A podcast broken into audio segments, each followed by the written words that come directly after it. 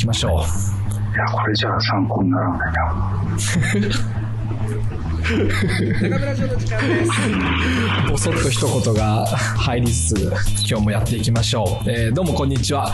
えー、003の、えー、フル003の、えー、今日は中村と東京の大阪で始めていきたいと思います。で、えー、っと、サンフランシスコの長谷川はまだ帰ってきてないっぽいので、まあ、二人でやっていきましょう。今日もお願いします。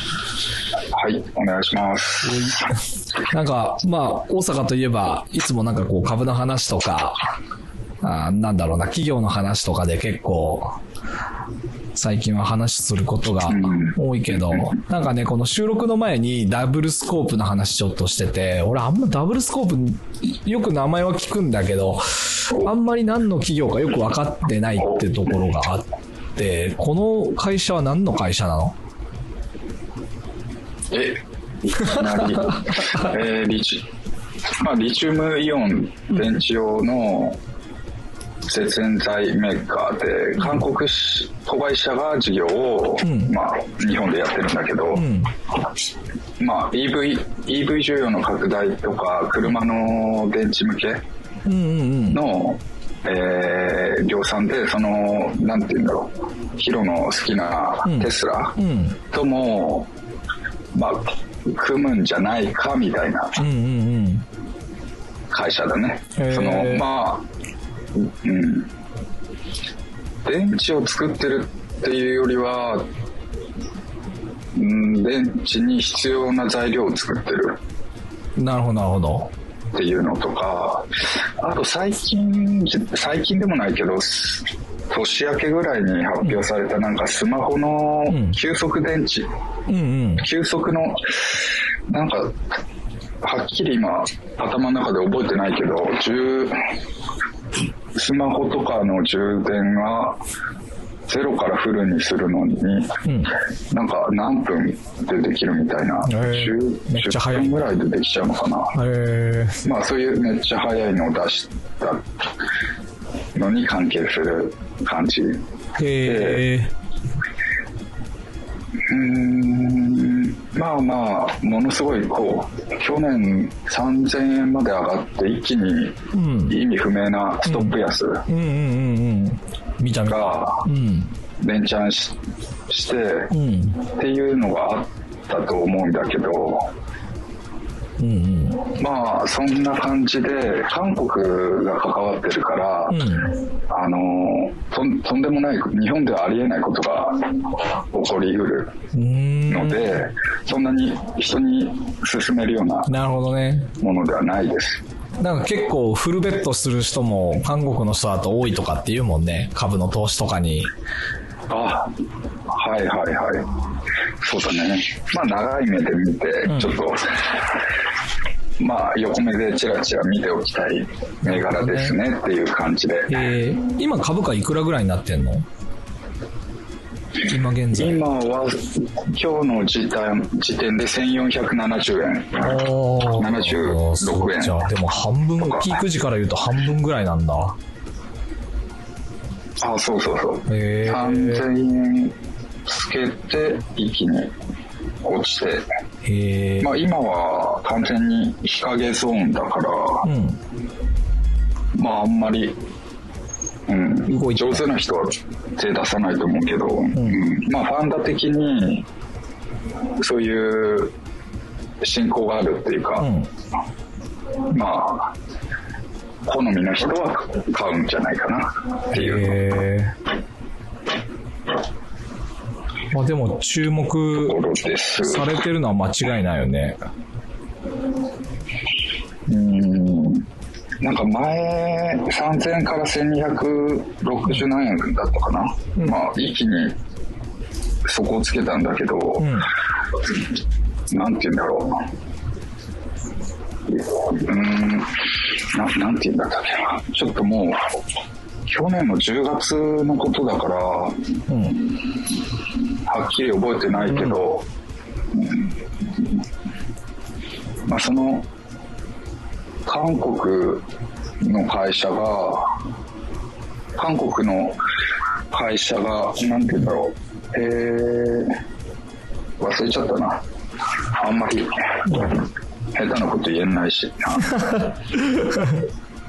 なまあまあなんかこう期限があって、うん。こう何日までにあ何日にあれ何だったっけな。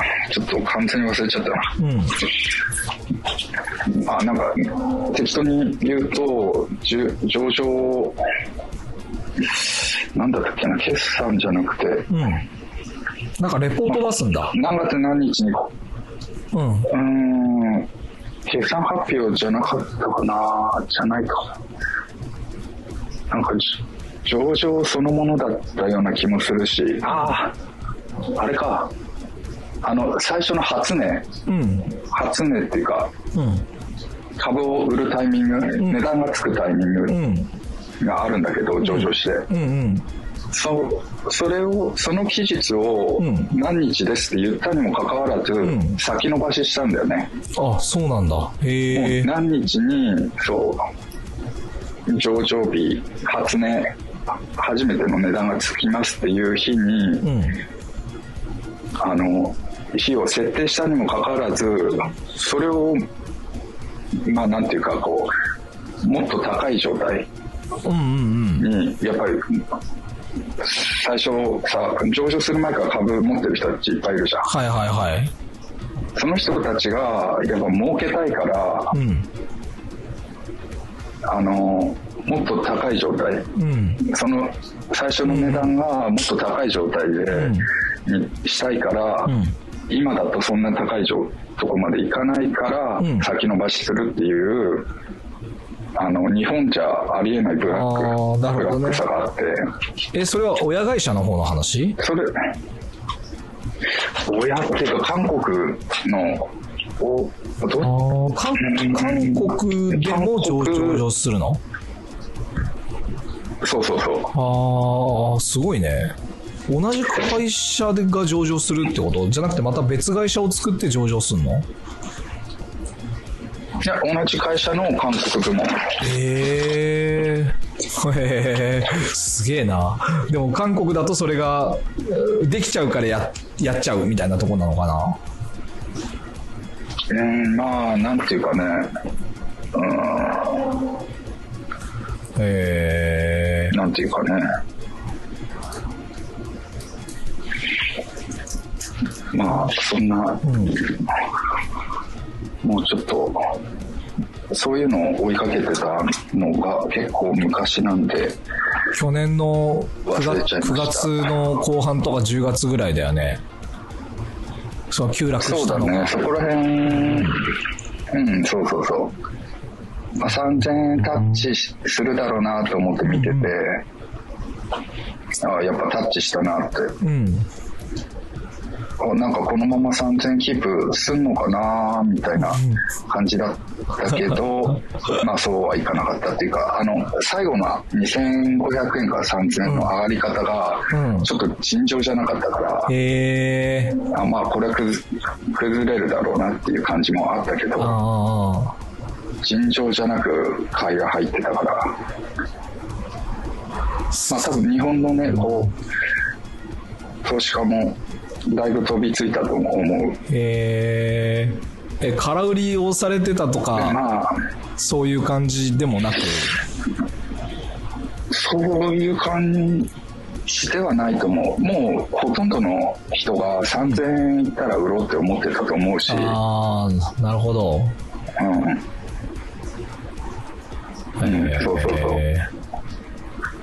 ここで利確しとかないと、まあまあ、うん、利確ポイントは、でも3000円まで行くっていう、しなんて言うんだろう。なんかその、確信っては結構、うん、あったんじゃないかなと思へう。うんまあ皆さん。え。でも何あとまあその最近、まあ最近でもないし、あの、もう、あんまり追っかけてないけど、その、野村証券が、んポートフォリオにダブルスコープ入れたんだよね、今年になって。へ今年になってだったからあ、。そうん。だまあそういうのもあって、え。フフィルムメーカーなんだ。まあ、今年、まあ、そう、そうですね。なんかプラスチックフィルムはいの、を作ってる会社っぽい。なんかシートの製造及び販売って書いてある。うん。えそうだーね。あんまり、まあ、そんなに詳しくはないです。そっか。詳しい人にとっては。まあまあね、まあね、それ、でもそれ言い出すとキリがないじゃん。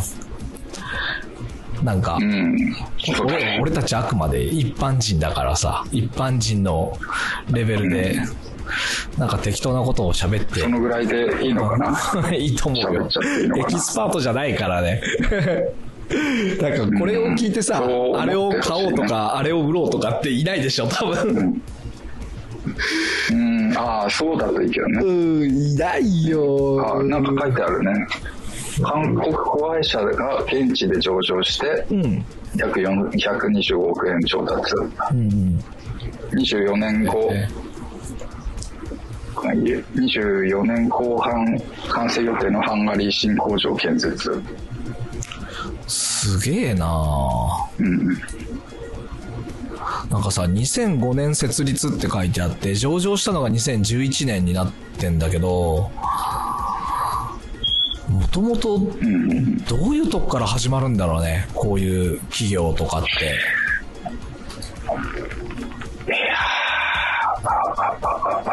なんかす、神奈川、神奈川県の横浜市でリチウムイオンの二次電池をセパレーター、まあだからさっき言ってたようなフィルムを使って多分セパレートするための、その遮断する絶縁体みたいなやつを作ったのかな開発製造して販売会社として設立しましたって書いてあって、まあ、同時に韓国にも同じような会社を作ってるっぽいんだけど、2005年に。同時に多分これってオーナーが起業させてるわけじゃん。うん。うん。なんかすごいよね。すごくない？なあちょっとうん。このトップの経歴とかまで全然調べてないけど、うんうん。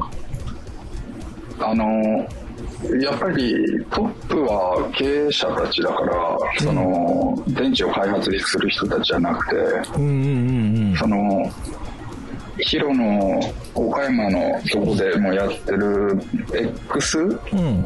パワー X も、うんもちろんその、電気の、うん。電池のエキスパートじゃない人が社長で、そうだね。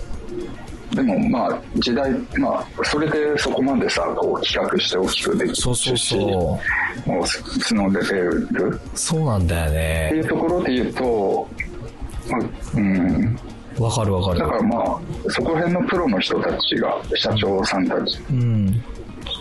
が、最初からだから経営とかする CEO がもうその CEO としてのうん、プロフェッショナルの人がいて、経営陣がそれで固まって、うんまあ、実務とか、まあ、本当にこう、マネージャーみたいなところに専門家みたいなのがどんどん入ってる感じなのかな。なんかダブルスコープのやつ見ててもまあ、横のつながり、横その経営者同士の横のつながりって結構、評判はいろいろあって、うん。なんとか塾を卒業してる人たちああ、はいはいはい。とかさ、うん。あるよね。まあ、なんなんちゃら大学のうん。その OB とかまあうんわかんないけど、うん。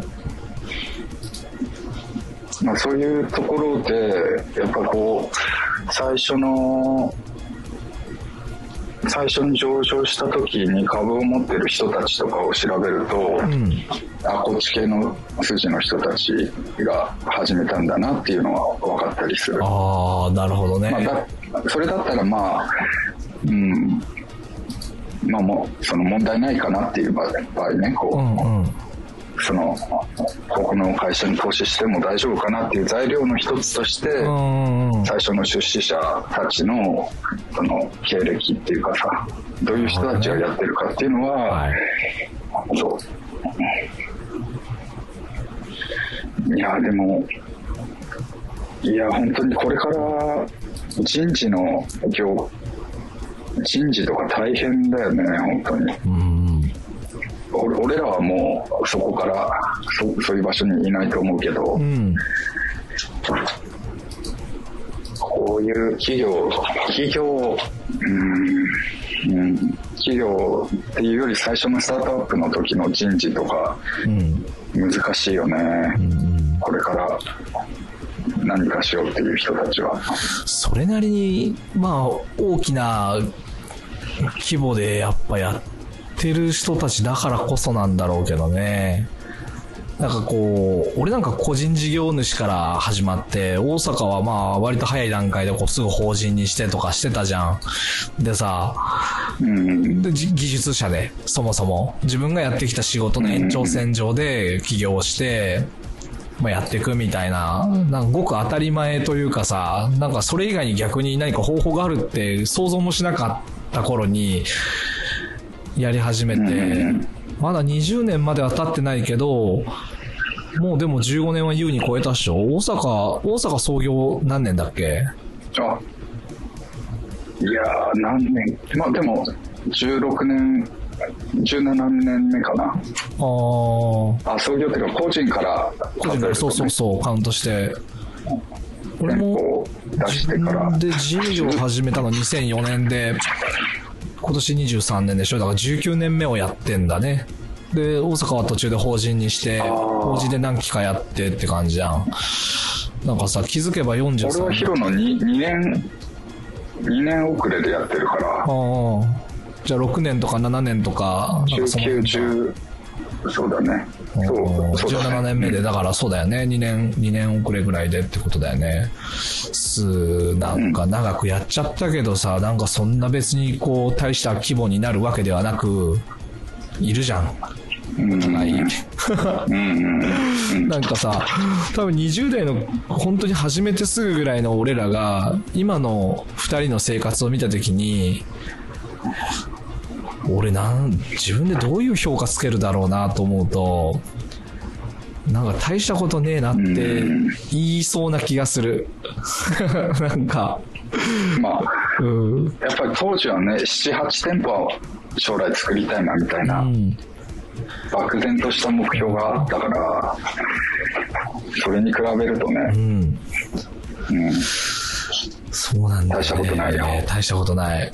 なんかまあ、ライフスタイルとかで見ると、まあまあ、それでも、あの当時に比べたらめちゃくちゃ裕福になったというかさ、まあ当時が悪すぎたっていうのはもちろんあった上での話だけど、まあ、普通に生活してるって考えると、まあよくやってんなとも思うだろうけど、まあでも大して変わんないななんか、って考えたりすると、こっから先50、あと10年ぐらい先に自分が何やってんのかなとか、あと20年経つと70超えてるじゃん。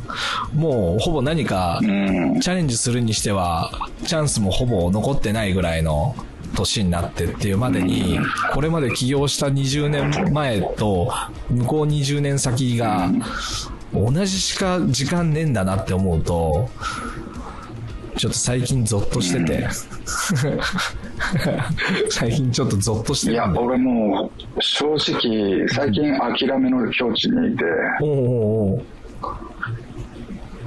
あうーん、力ずくで何とかしようとはもう今は思ってない。うんなるほど。思えなくなってる。えむ昔はさ、睡眠時間け削ってえ。うん。将来のために何かなればっていううんところで行動してたけど、うん。今はもうそれやってみたけど結構きついわっていう。ねうんやっぱ特にこの仕事がさ、こう、労働集約型じゃん。そもそもそもが。散髪屋とか美容師さんってさ。うんまあとにかく自分が体動かさないと一円にもなんないみたいな業界で、これをね、発展させていくっていう感覚、やっぱなかなか持ちづらいよね。年を取って、今よりもっと発展させようみたいなのって、20代、30代の時はそういう意気込みでやってきたけど、40で同じこと考えてやってんだとしたら、ちょっと痛いじゃん。うんいやでもまあ、うん言っても、まあ、どこで満足するかで、うん。あのヒロは割とそういうコンテンツ作ってるから、うんうん。あの、髪の毛ってそもそももう残らないものだし、うん。作っても。うんうんうん。そうねそういう。ところからしたら、まあ、自分的にはもう卒業制作うんうんうんをもうん。仕上げて。始めたいなと。ああ、これから。始めるにあたって、うん。やっぱりその、まあこういうのやってたんだなっていうぐらいのコンテンツっていうか、動画とかうは、ん。はいはい。ああ、そういうことね。一つ二つ、うん、残したいなと思ったんだけど、うん。なかなかそれも難しいなっていうところで。そうだよね。映像撮ろうと思うと、やっぱ自分で切ってると何、できないじゃん。定点しか作れないしさ。まあ、定点じゃない映像を撮ろうと思うと、機材めっちゃいるしとか、セッティングとか。やっぱちょっとそれ困難だよね。うんまあ、でも、そうだね、こう、うん。でもまあ、うん。まあ、ヒロも昔からブツブツ独り言言いながらさ、うん。なんか、そんなのが、をやめなかったから、うん。まあ、一応、最近メディアにも取り上げられたんだろうとは思うけど、まあ、ブツブツ言ってきてよかったんじゃない？よかったよ、本当あの、相談する相手がいなかったっていうのはマジでよかったと思う。うん。本当一人、独り言とか、なんか自分の中の自問自答しかなくて、身近な人で自営業者もあんまいなかったし、同業者の人とは話が合わないし、結局自分で考えるしかないからさ、まあそれもあって、ブツブツ言ってたし、まあでも言っても学生の時から、なんかやっぱうまく噛み合わないというかさ、なんかこう、そうだね。気が合う合わないともまた違うんだけど、なんか本当に自分の中で未消化のものを誰かとセッションして一つのこうコンテンツにしていくっていうのはできなくて、誰、誰とも。だから、うん、もう一人の自分とか、なんか人格障害みたいな、なんていうのかな、分裂症じゃないけどさ、俺一時期自分の名札をいくつか作って、会議を一人でやるときに何役の自分が喋るかを決めて、その名札のプレートを目の前に置いて、そうそう、広報担当中村ですみたいな自己紹介みたいなのを一人でして、うん。そうそうエンプティチェアの発展版ね。何それ？うん。いや、あの、心理学でこう、エンプティチェアっていう、その、うん。空の椅子を目,、うん目の前に置いて、自分と、うん。そこに自分が座ってるっていう体で あ、な対るほど。応対応するほう、っていう出てきた。関係性を改善する。えー、そう、それやってた。名札作って、あの三角形のプラスチックの板に、なんか名前を書いて、紙で名前書いて貼って、テープで貼って、で、じゃあ会議始めます、みたいな感じで一人で店でやってた。なんかね、それをしやばいやつだよね。それをしないとね、あの、思考が飛び散っちゃうんだよね。ああ、はいはいはい。本当例えばまあ当時当時よくやってたのはやっぱ広報についてどうやってこうお客様に店を知ってもらうかみたいなことを一生懸命考えてまあそれが売り上げに俺らは直結するからさどうやって知らせるかとかっていうのを考えるときに広報のことを考えてたはずなのに気がついたら全然違うことを調べてたりとかなんかやっぱ気が散った時に戻ってこれなくてさ、一人でその考えると。ああ。そうそう、だから報告するっていう体裁でやってて。でそそうすると、今度報告してると、いくつか疑問が出てきたりするんだけど、自分の言ったことの矛盾とかさ、整合性の悪いとことか、うん。ちょっと情報が足りてなさそうなところとかは手元でメモを取って、で、今度、オーナーとして、ここはどうするつもりなの？みたいなことを、また聞聞くというか、また喋って名札を変えて、で、それを広報の俺がメモ取って、で、一個ずつまた疑問に答えていって、みたいなことを、問答みたいに一人でやってると、まあ、いろいろ進め、うん進みやすかったんだけど、うん。ああ、まあ、、それが一番いいよね。うん。今となっては。今となっては、そう、まあ、未だにやってる。もう今さすがに名札つけたりはしないけど、思考するときは、どの自分でこう考えなきゃいけないかっていうのは、意識的にやってるよね。えーじゃないと関係ないことをすぐやり始めちゃうから。うん。いや、真面目だよ。俺真面目なんだよね。それ、真面目だね。ちゃんとやってる。うん。ただやっぱ集中力昔みたいに続かなくなった。昔は本当寝てなくても、本当2日3日ぐらい寝ずに仕事終わった後は考え事してとかってできてたけど、マジで、うん。マジでできない。うん。1時間とか集中するの本当に辛いもんね。スイッチが入ったと思ったらもう時間切れみたいなことがたびたび起こる。最近ね、そうなんかそのついでにちょっと見てもらおうと思って、まだ完成してないんだけどさ、大阪に。LINE で、LINE で送るわ。ちょっと待ってね。LINE でね、今、ちょっと作ってるものがあって、まだと途中というか作りかけてるだけのものなんだけど、こう、ポッドキャストでさ、見なきゃわかんないことを喋るのどうかと思うけど、えっ、とね、ビジネスマはいはいはいップみたいなああ。モデルを作ってて、まあ一つは、俺がやった商売のソレイユールバン &CO っていう屋号でやってて、これは散髪屋という意味ではなくて、まああの包括的に全部混ぜたものの遠隔2004年から始まって、今現在に至るまで何やってきたかと、これから10年先までに何やるかを、これから、まあこの今制作途中だからこれ書き加えていくんだけど、で、もう一個が中村商店のビジネスモデルがどうなってるかっていうのを、ピクト、ピクトグラムってあの、なんだ、ピクトグラムってどういう略なんだろう？ピクトグラム、なんかこうアイコン？ああ、昔なんかよく聞いてたな。うんうん。アイコンを使って、まあ図表みたいな、なんかこう、見やすくしようみたいな、まあ図解なんだけど、まあ、そのピクト図解っていうのを作っていこうとしててさ、なんか、で、まあ法人にもしするならマンダリズムっていう屋号を使うんだけど、マンダリズムの。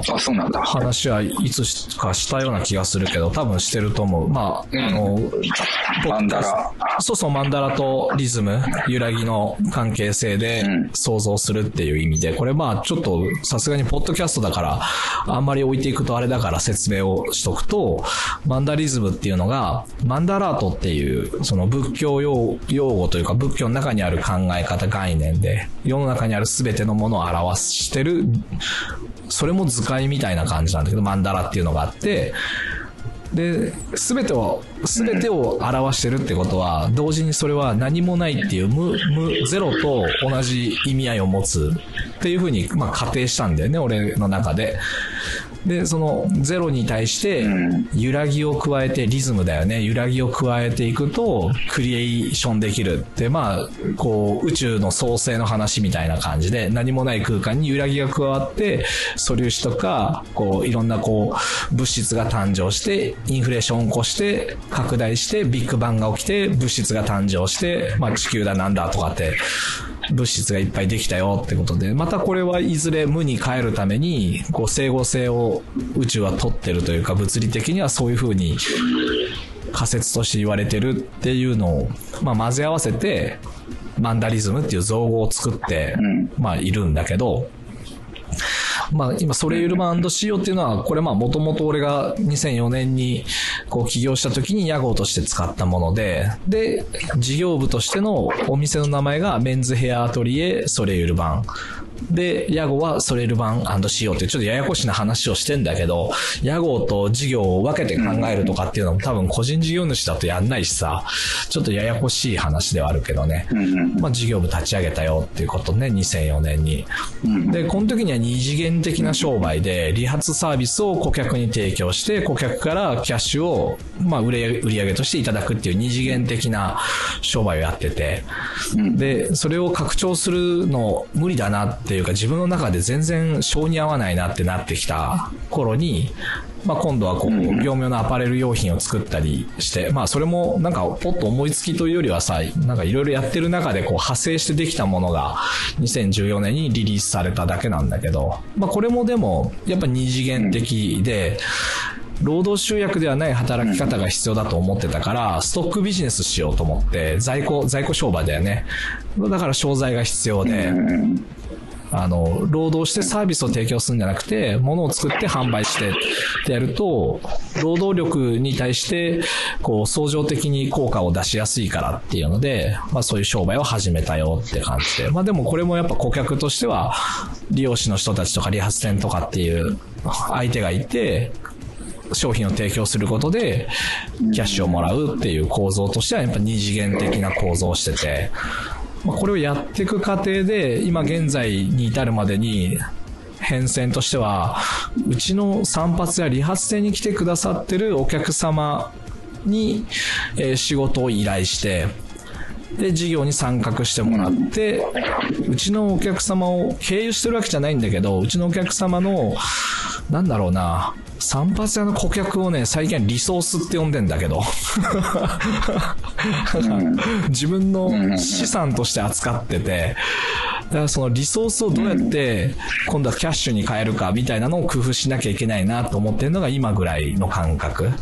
で、この中で一緒に立ち上げてるのは化粧品の D2C ビジネスを一緒にやろうねっつって今やってたりとか、まだこれは、あの、商品リリースしてないんだけど、まあ今立ち上げをやろうとしてて、他にも税務顧問と、えっ、ー、と、その利用のコンサル、利用っていうのはバーバーね、バーバーのコンサルの事業部っていうのをやって、これもまだ屋号も決まってないけど、まあ税務顧問受けて、やっていこうとか、まあ、あの、アパレルやってるその中村商店は、まあ、あの、継続なんだけど、これらの、こう、多角的に事業をやるんだけど、従業員とかは一切雇わずに、資金だったりとか、労働力だったりとかっていうのは基本的にうちの理髪店の顧客と一緒にそれを立ち上げていって、でもお客様もみんなさ、なんか何かのスタッフではないからさ、大半の人が。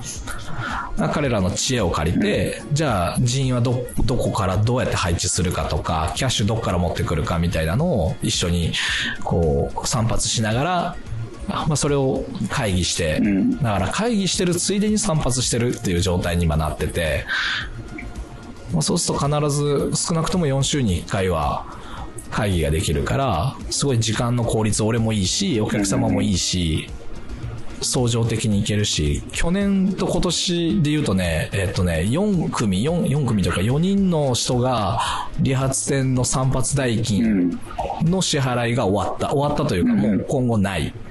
一生ない。あの、サービスとかビジネスを一緒にやって、そこからキャッシュインしてくるから、もう散髪代はもういりませんってことで、打ち合わせをするだけの時間。まあ、ついでに髪も切るけど、キャッシュが別から入るから、もういらないねってなってる。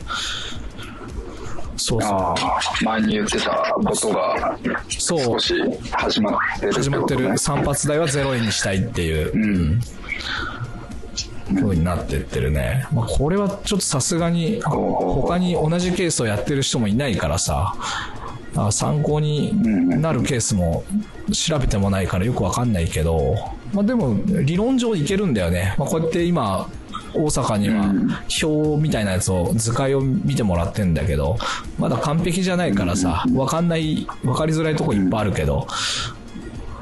いや、わかるよ。うん、大丈夫だよ。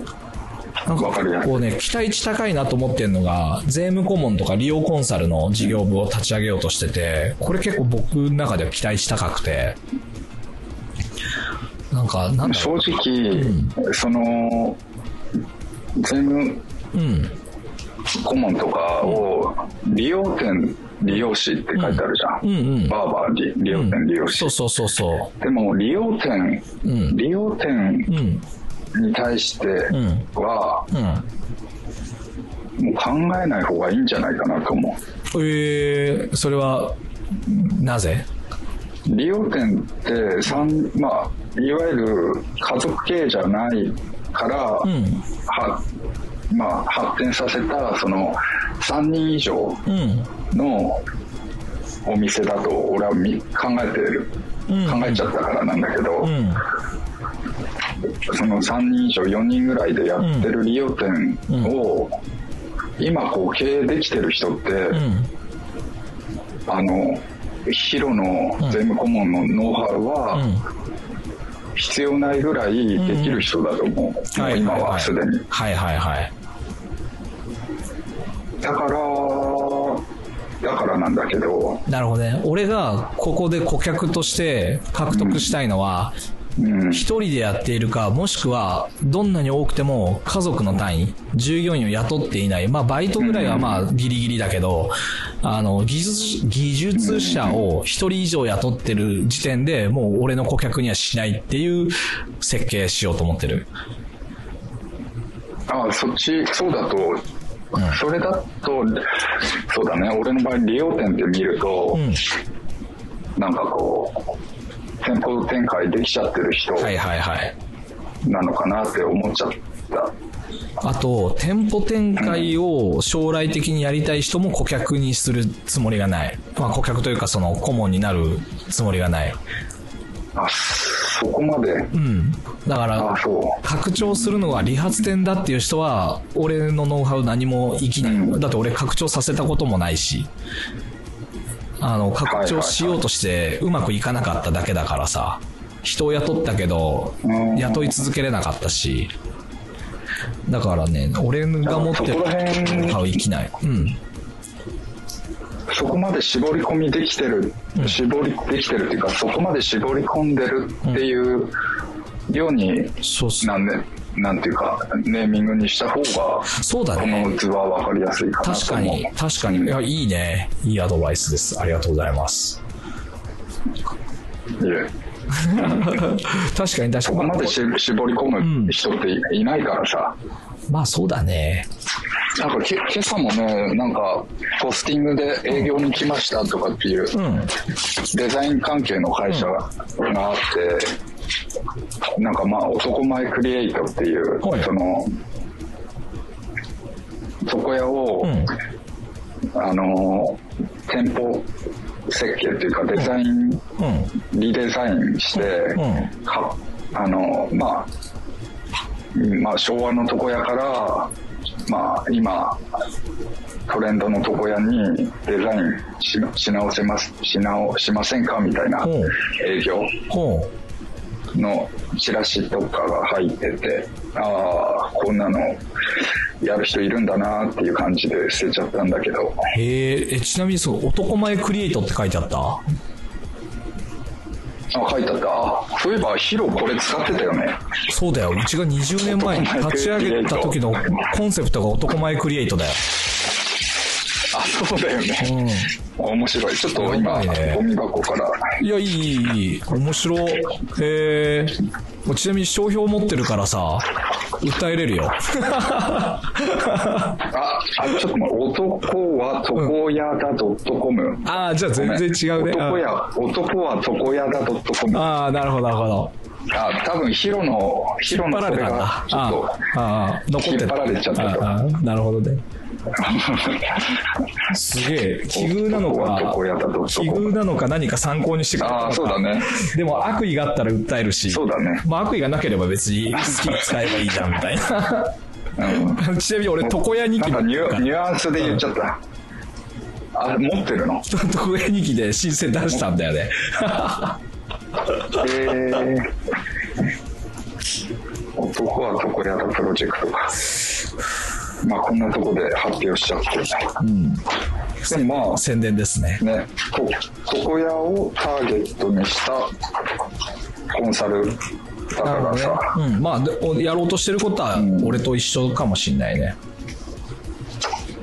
うん、なんか結構さ、その、さっきの、生真面目というと自分で言うようなあれじゃないんだけど、ちょっと神経質なところがあって、よく災いが起きるんだけど、その、神経質なことを商売にこう当て込んでる部分もあって、例えばコンサルテーションするときに、コンサルタントが、マジで役に立たねえなと思ってるのが、正しい数字を理解してないんだよね。その、財務諸表とかさ、ぜわか、あの、もちろん彼らは読める人たちなんだけど、こっちの資産表を見たときに、資産表がどのぐらい精度がいいのか悪いのかのジャッジができてないんだよね。だから、整合性が取れないじゃん。数字的に理解できてないのにさ、何か改善しようと思っても、どう改善するつもりなのって逆に問いたいよね、そういう人に。で、なんか、ありそうな話とか理論とか言われても、なんかそんなのただの方法論でしかないからさ、使ったはいいけど、うまくいく確証はないし、で、コンサルの人たちの逃げ道って、なんか必ず、やったからうまくいくもんじゃないんです、みたいなこと言ったり、責任は取れませんみたいなことを簡単に言うんだけど、じゃあやめときなよって思うんだよね。うん。なんか結果が出せないのに、労働だけしたから労働対価くれって言ってる人だからさ、それは従業員が言ってんのと同じことじゃん。言ってることが。だから、商売でやるようなことじゃないよと思って。もしそれが本当に、そういう結果出せないかもしんないけど、やらしてくれって言うんだったら、あの、なんかコンサルみたいな偉そうに言わずに、従業員として働いて結果出せよっていうぐらいの、なんかことを平気で言うからさ、彼らは。なんかあんま好きじゃなくて。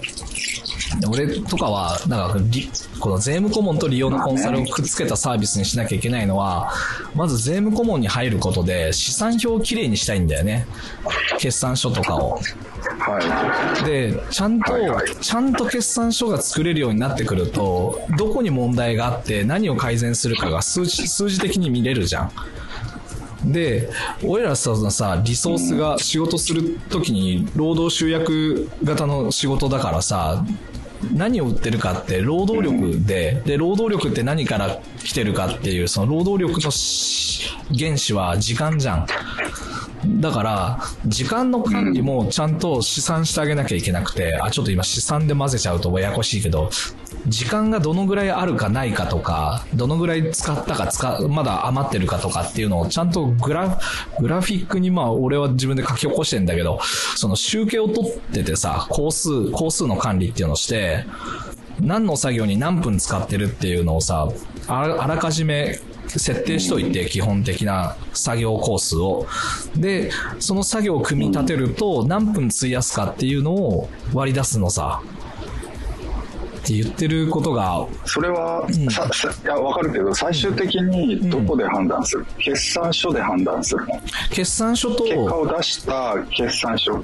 そう、決算書とその費やした工数をどっちも混ぜて組み合わせて考えないとさ、例えばさ、1億円の売り上げにします、一人でって言っても、単価5000円で、で、件数が、えっ、と、2万件かな？え、そんなにいらないのか。2000件？ちょっとまだ計算できてないけど、まあ1億円の売り上げを立てるってさ、数字上は組み立てれるじゃん。けど、例えばその5000円のカットのサービスを1億円にするためにはさ、その、スプレッドシート上ではそれはできても、実際に動くと、あ費やす時間が勘定されてないからさ、到達できないじゃん、絶対に。理論上不可能そのじゃん。経常利益で、ん経常利益でその結果を判断するのか、うん売上で判断するのかあもちろん経常利益だと難しいと思う。あーあでもさ、例えば大阪さ、さっきの1億円の話で言うと、1億円、1億円、1億円、1億円。あ、あれ？もう一個ゼロが。1億円。で言うと、5000円のカット料金で年間1億作ろうと思うと、あ、やっぱ2万だね。え、違う、20万だ。20万回散髪しなきゃいけないのさ、年間で。で、まあこれ一つ買い直すと、えっと、16,666件になるのね。で、仮に30日営業したとするさ。そうそうするともう年間の休みゼロだよね。で、30日やると1日に555件散髪しなきゃいけなくて、ってなるとさ、で、まあ、じゃあ24時間働こうよ。24時間働くと、1時間あたり23人切れば1億円になるんだけど、どうやってやんの？ってことになっちゃうじゃん。だから、こう、ん。経常利益とか売上とかっていうのも、まあ、どこで判断するかってもちろんあるだろうけど、前提条件、条条件として、1億円の売上作るために5000円のカット料金で、1, 1時間あたり23人切るっていう計画を立ててもさ、その無謀すぎて、到底不可能でしょ？うん。で、うん。じゃあ実際にはどこまでいけんのかっていうと、1時間23人無理だから、まあ、1時間にじゃあ2人切れる、まあ24時間働けないし、まあちょいろいろ考えると、いろいろ無理なわけさ。だから5000万すらいかないし、んなんなら2000万すら多分いかないよね。5000円のカット料金でやってたら。うん。1000万届かせるのもかなりやばいというか、もうあの、体を酷使しまくればなんとかなるレベルだと思うの。でもみんな当たり前みたいに、うん。そうそう、年間1000万の売り上げですら、あの本当に寝る間も惜しんでやってないと多分いきませんよみたいなことを平気でこう目標にしたりするんだけど、問題がどこにあるかを理解してないからそうなっちゃうんだと思うんだよね。はいはい。そう。で、単純ね単純にじゃあカット料金を1万円にしましょうっつっても、せいぜい2倍にしかならなくて、だから費やす時間が2分の1になっただけなんだよ、それだと。って考えると、やっぱり難しいんだよね。継続しないから多分そんなの。で集客もかなり難しくなってとか、で、コンサルの人って当たり前みたいにシェアを増やしましょう、売り上げ上げましょうとか、ああしてこうしてこうしましょうとかって簡単そうに言うんだけど、お前働いたことねえだろっていつも思ってて、うん。仕事したことないし、できないやつはこういう理屈こねるんだよね。まあ特に賢いやつは余計にそうなっちゃってて、賢いだけだからさ、うん。うん、頭いいのわかるけど、まあ、多分この人は仕事できないなってすぐなっちゃってさ、だからなかなか話が先進まなかったりするんだけど、なんかね、俺カカットで言うと2週間ごとに来る人の時間、費やしてる時間って20分なんだよね。あの、散髪だけね、うん。髪を切るカットだけ。の技術。で、シャンプーが7分で、で、ブローとヘアセットで10分。これかなり余裕を持たしてるんだけど、まあ、同じような感じで、全部こう、単価と、それぞれの技術の単価と、工数が何分かかるかっていうのをずっと自分の中で集計して、これだけあれば十分足りるっていう時間で、単価を割り出して、で、出来上がったのが、今カット料金大体2万ぐらいになっちゃってるけど、2万ぐらいのカット料金なんだよね。うん。で、そうすると、整合性がようやく取れて、売上とか、さっき言ってた経常利益、営業利益とか、まあ、俺ら個人事業主で言うと所得の部分だけど、まあ、所得をいくらにするためには、うんと、ちょっと間の固定費とかすっ飛ばして、いくらの売り上げが必要になって、で、それを有限の時間だから、なん、まあ、1年間のこう、自分が有効に使える時間っていうのを割り出してて、あで、まあ、余りの時間とかも計算してあるんだけど、それを何分で割ると1分あたりいくらでやらなきゃいけないのかっていうのが見えてきて、そうすると、カット料金を作る、設計するときには、カットして、顔も剃って、シャンプーをしてっていう工数組み合わせていくと、その料金はいくらじゃなきゃいけないっていう理論値が出るんだよね。うん。みたいなこう、ことをコンサルテーションして、一個一個紐解いてやってった方がいいなと思って、あとはまあ本人が何したいかは人によって違うからさ、じゃあこう組み合わせはこうしてみましょうとか、まあそういうのは工夫として、うん後々その個別に出てくると思うけど、うん。っていうのをね、やりたいなと思ってる。あれは？うん。こう、その、なんていうかさ、そのマインドセットの段階で、うん。俺、俺的にはう、ん。自分個人の話をしてしまうと、うん。自分には、こう、結構、その、美容師としての力がうん。あるとね、ちょっとは思ってるから、うんまあ結構思ってる人いっぱいいると思うんだけど、まあみんなプロだからね。うん。うん、まあ、と床屋とか、その、蕎麦屋とかさ、うん。その定食屋とかはあの大変だけどみんながやりたくない、うん。でも、うん。まあ、定食屋は分かんないけど蕎麦屋とかさ、うん。特にあの自分家じゃ作れないじゃん、はいはいうまいもん。ん。もうその筋の人じゃないと、うん。でもなりなり手がうん。若手でいないっていうところでは同じだと思ってて、うんうん。そういう蕎麦屋とか床屋があの社会的に地位が低いことが俺は許せないか うん。ら許せないの、うん。うん、だ怒ってるね。だからあの、うん。そういうなんていうの？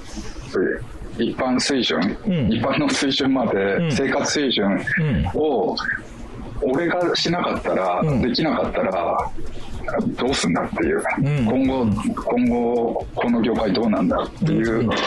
強いそのボトムラインがあるから、うん。それより下にはいかないっていう、うんうん。それそのボトムラインより下回るどうやっても下回るんだったらやめた方がいいっていうまあね。ぐらいの感じで、でもそのボトムラインの設定、その気持ち的な、うん。それがないと、カット5000円以下とかで、うん。もう体壊すまで頑張って、んなんとか飯食えるうんうんので終わっちゃうじゃん。うん。うん。でもそれじゃあちょっと残残念でしょ？残念。で、しかも、なんか、もっと残念に思うのが、結局、それ以下でも飯が食えてる実情があって、それどうやってやってるかっていうと、脱税してやってるんだよね、みんな。これはもう多分理論上、それ以外方法がなくて、売り上げをごまかして過少申告して、経費、か家事とかの経費を、家の経費とかを混ぜると、うん。低い売り上げとか低い単価でも生活がかろうじてできてたりすると思うのさ。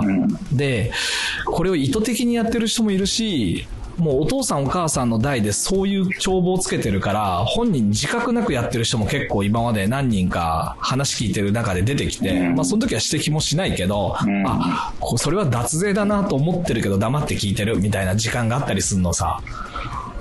うん、でも無自覚だからさ、本人悪気もないし、でも、床屋ってそういうもんじゃんになってて、意図してる人も、まあそうしたら食えるからいいじゃんみたいな、レジの金ポケット入れて飲み行くとか、俺も昔はよくやってたし、売り上げいくらかもよく分かってないでやってることも、うん。立ち上げて間もない頃20代の時はもうそんなだったからさ、すげえ痛いほどその状況分かるさ。俺がそうさっき言ったのはそこで、うん。その個人の利用者になると、うん。そのそれが生活費をうんこう経費にうん。ちょっとでもうんしてしまえるような。ところが、うんをやめられないと思うんだよね。だから売り上げうん。だけでうん成果を見た方がまだいいんじゃないかなと。うん。なるほどね。利益とかじゃなくてって。ことだよね。そう経常利益、うんうん。そう利益で見ちゃうと、うん。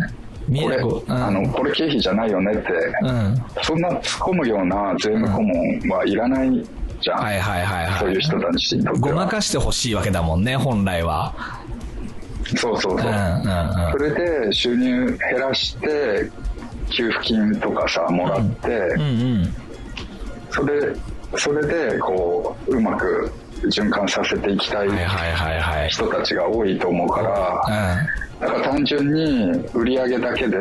うん。なるほど去。年売り上げいくらで、まあ、利益のところはさ、もう暗黙の了解にしちゃわないと、うんうんうん。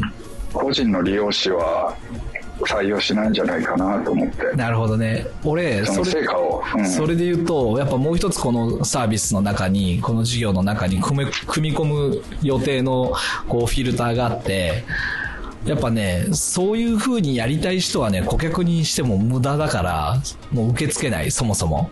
じゃなくて、覚悟を持って家族をちゃんと胸張って生活できるようにしたいという願望がちゃんとある人だけうん受け付ける。あの、別に俺これやれなくても食食えるからさ、これの件数が増えて俺めっちゃ儲かるわけでもないし、かボランティアでやる気はないんだけど、うん。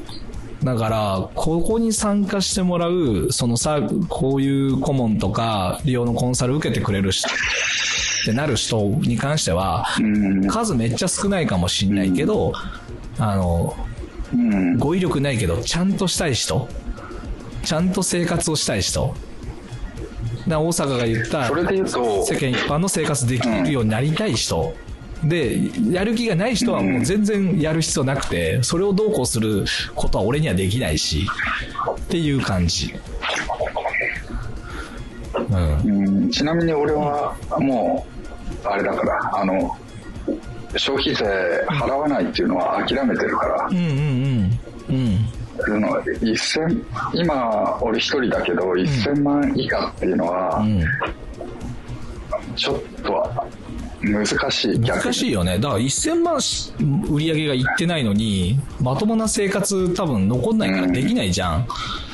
だからね、もう消費税を払うとか払わないとかっていう次元で悩んでたら、今、今時点でそうだったとしても、今後はそう、消費税払ってでも、もっと売り上げ一人でも伸ばしていきたいっていう人は参加すればいいし、1000万以下で維持したいんだっていう人はもう勝手にしてりゃいいじゃんと思うし、別になその人たちが、こう、脱税で捕捕まることはないけど、まあなんか、こちょこちょやられても、まあ繰り返し何度もやるだろうし、どっちでもいいというか、まああんま興味もないというかさ、まああの、死にゆく運命にあるんだなって思ってぼーっと見てりゃいいのかなと思うし、なんかそこまではね、救えないよ。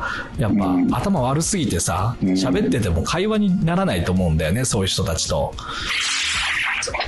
そのうち顧客がもうついてこなくなるからねそうなんだそのよね。現金比率があまりに高いとうん、まあ、あのあと顧客管理ができてないってことにもなるからそうなんだよね。あごまかせるってぱ、ことはなんか、いいい顧客がつかないじゃん。その状況になると。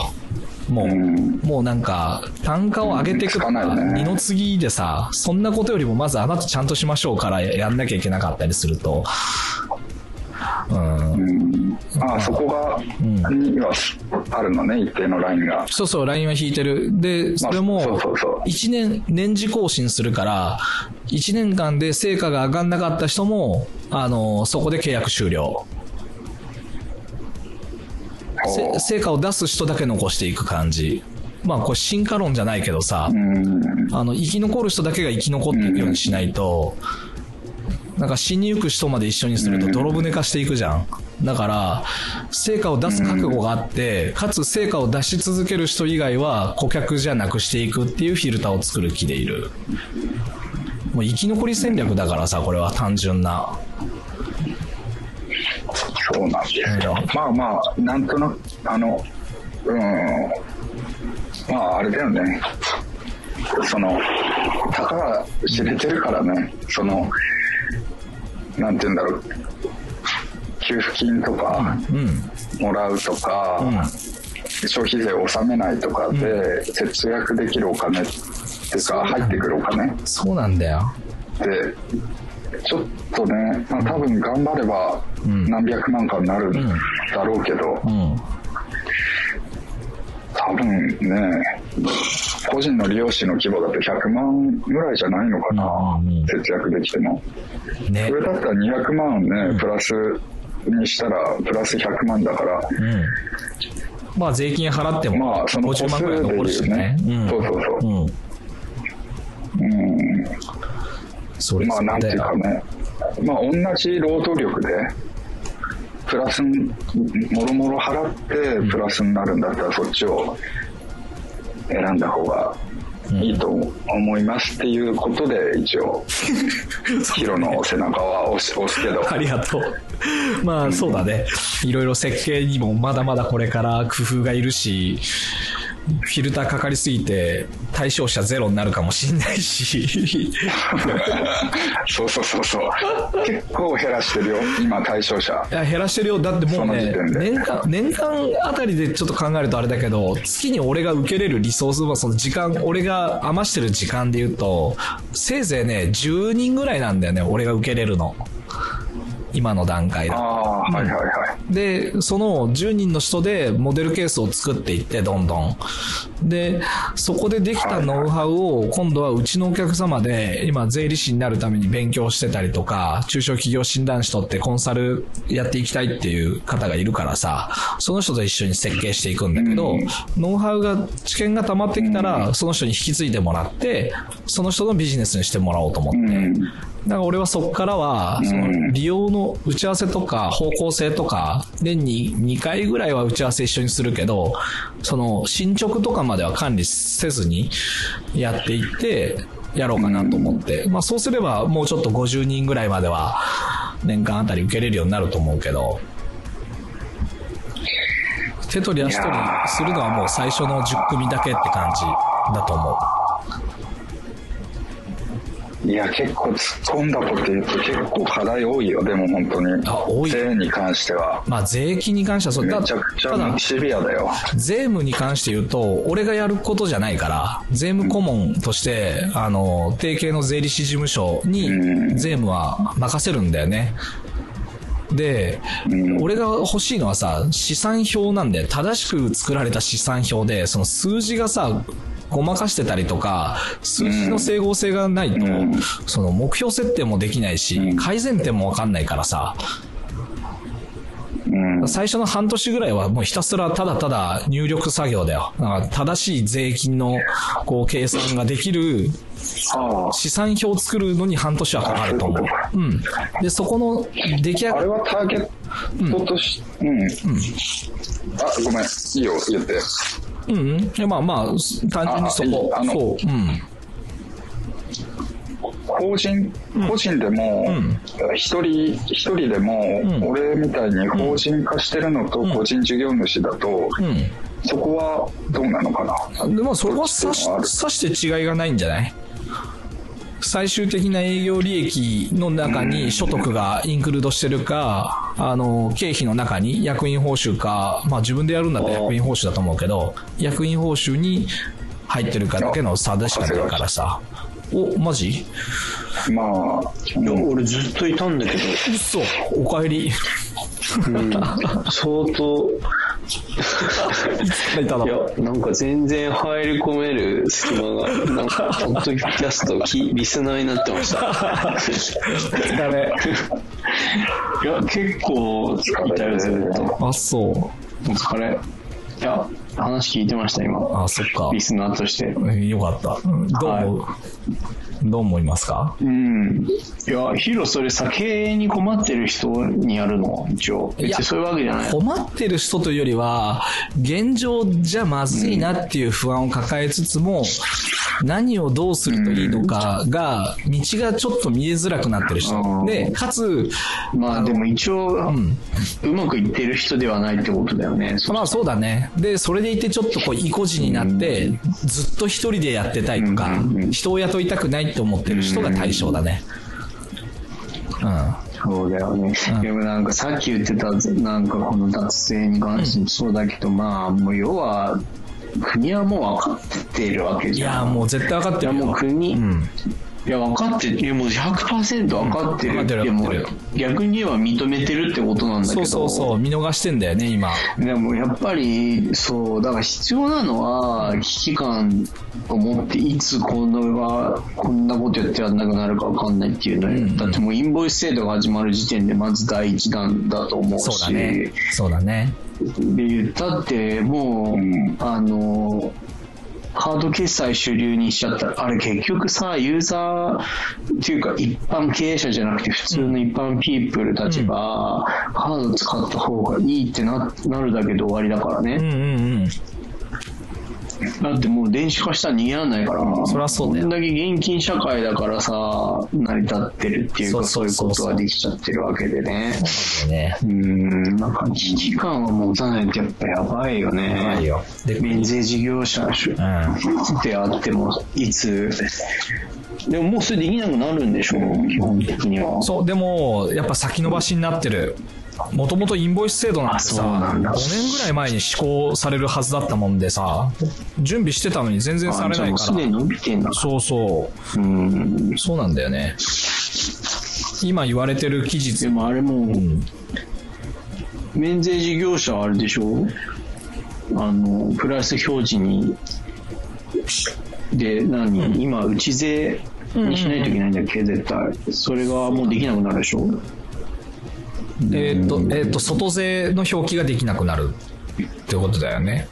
うん。まあでもどうなんだろうね。それもなんかね、あ、そうそう、猶予期間があっただけで、内税だ、外税だという、っていう話で言うと、もうインクルードしなきゃいけない話は、かなり前から、やってたはずだよ。うん。うん。で、看板を書いてたりするから、大変だから、ちょっと猶予期間あげますとかっていう感じだったと思う。まあなんか料金なんかさ、ああ、でも楽しみだね。そう、頻繁に、頻繁に変えればいいだけだからさ、同じ金額で定額でやらなきゃいいじゃんっていうのもある。いや、でも中国みたい民性だね中国のテスラも、うん。テスラめっちゃ叩かれてたじゃん。あ、叩かれてたね。1ヶ月おきに料金を変えて高くなって、うん。あんな感じの人たちがいると思ったら怖いよね。そう、だから彼らみたいな、そういう顧客を抱えてると経営やりづらいじゃん。でもやりづらい。俺なんか別にテスラが価格が変わるのは織り込んだ上で買ってたりするしさ、まあ高くなることもあれば安くなることも、それは当然、原価も変わるしあるよね。普通あるけどね。うん当然あるよ。だから定価じゃないって最初から理解してれば困らないしなっていうぐらいの知識量のある人が顧客にいたとしたら、料金が変わることに何ら不満を持たれることもないし、もう今うち料金変わることを顧客に告知すらしないからね、勝手に変えてる。うん。去年、一昨年から去年は半分以上の人が安くなったし、去年と今年で比較すると、えーそう、お大半の人は年間で数百円値上げしてるけど、でも、もう、こっちもさ、そんな程度で告知もしないし、これが倍になるとかさ、半額になるっつったらさすがにちょっとお伺いは立てるけど、2、3割変わるぐらいだったらもう、もうそういうもんですからっていうのでいいんじゃないかなと思うよね。うん。っていうことが許容できない人を顧客に持つリスクっていうのをもっと受け止めた方がいいなと俺は思う。うん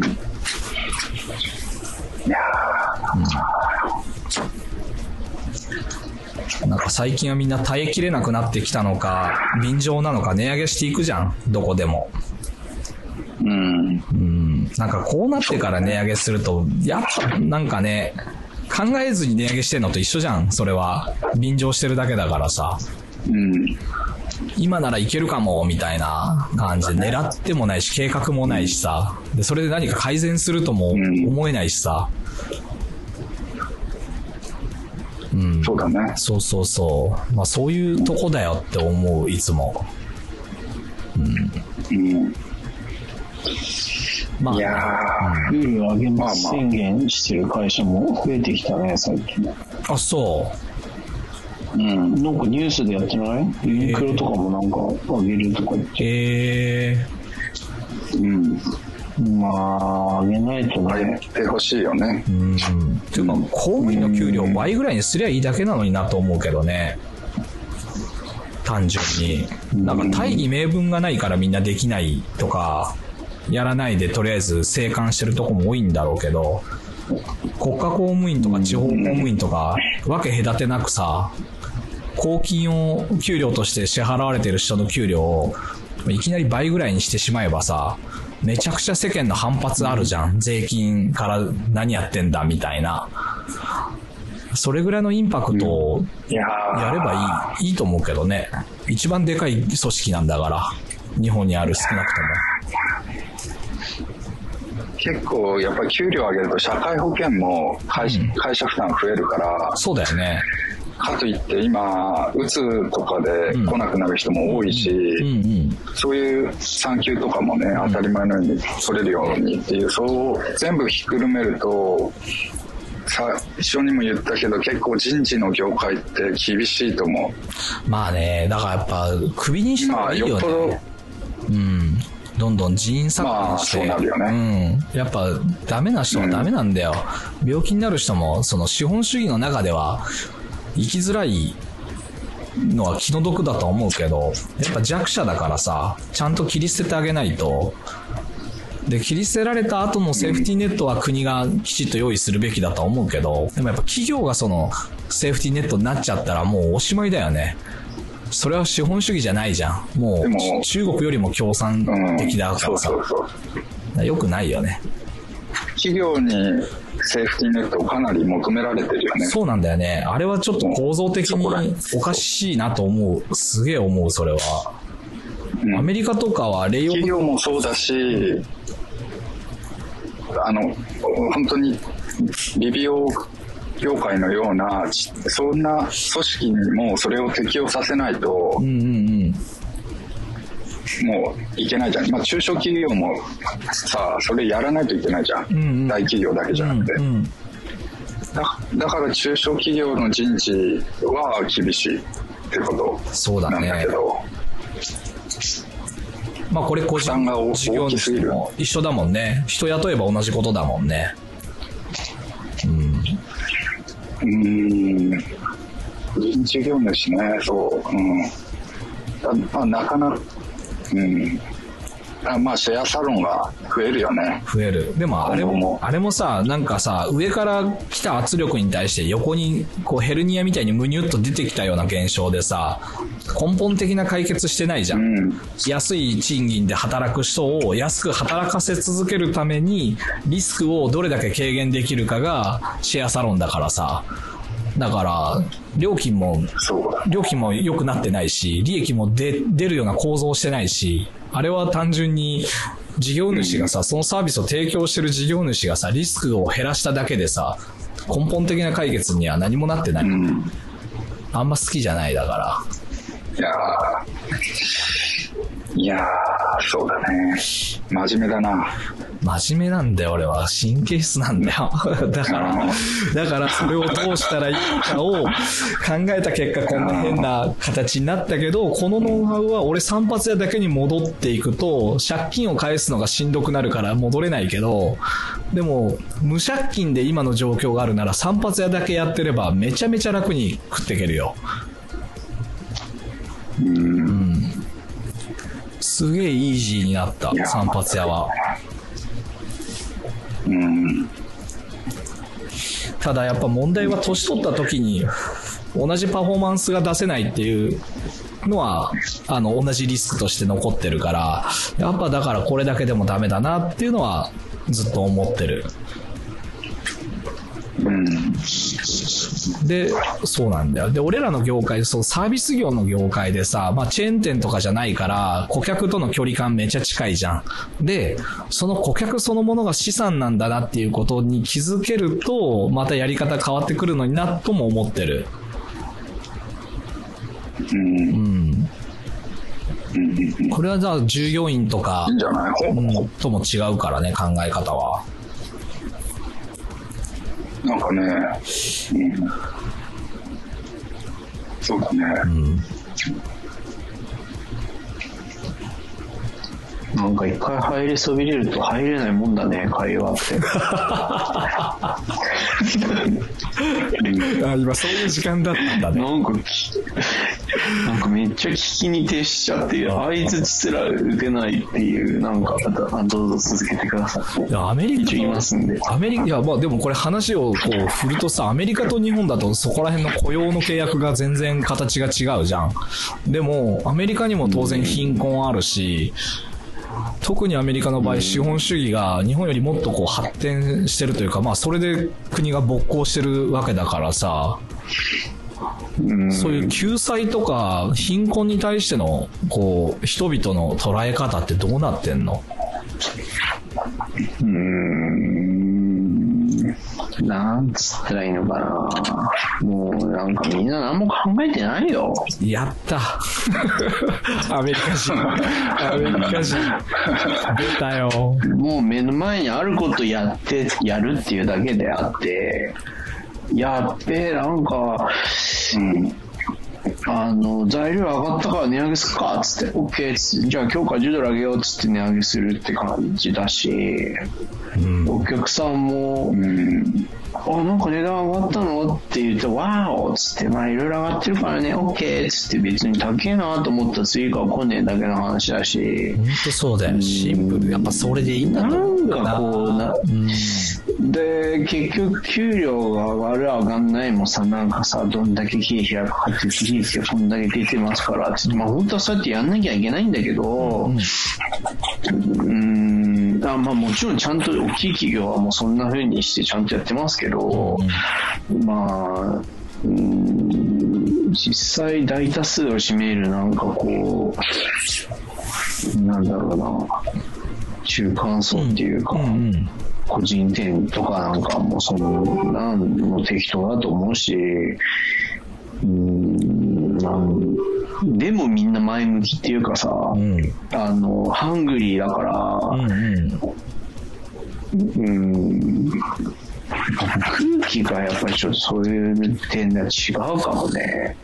まあ、いろんな意味でやっぱ日本は真面目だよね。まあ確かにいいね。ことなんだろうけどね。うーん。なんか真面目細かいことまで考えてらんないっすよっていう感じだってみんなやってる。だから逆に政府はすげえなと思う。コロナの時もそうだったけど、みんなそんな感じでやってるところをさ、やっぱりビシッとするときにビシッとするからね。だから日本みたいなやり方逆にできないよね。命令しないということ聞かないから。うんうんうんうん。もうお店開けちゃダメって言うじゃん。ねうんこっちは。そうそうそうそう。まあでもそれが慣れると楽なんだけどね。でも本当に自分の頭で考えて行動しなきゃいけないのは意外と日本だしね。なんか本当でもその構造的には親子とすごいそっくりだよね。日本の親子とアメリカの親子みたいな関係性なのかもしんないよ。なんか基本的なルールは親がしっかり作った上で、自由度は高くして、危険なことは危険だよってしっかり教えるし、社会的にもそこには親が子供を見ないでほったらかしにすると罰則があったりするけど、日本の場合はなんかそれを、ルールあるようでなくてさ、空気感でそれをどうにかしようとするじゃん。だから、真面目なんだけど、いい加減なんだよね。なんか、約束が守れない奴らが多くて、で、整合性のない説教を親がぐじぐじするみたいなさ、感覚が強いな。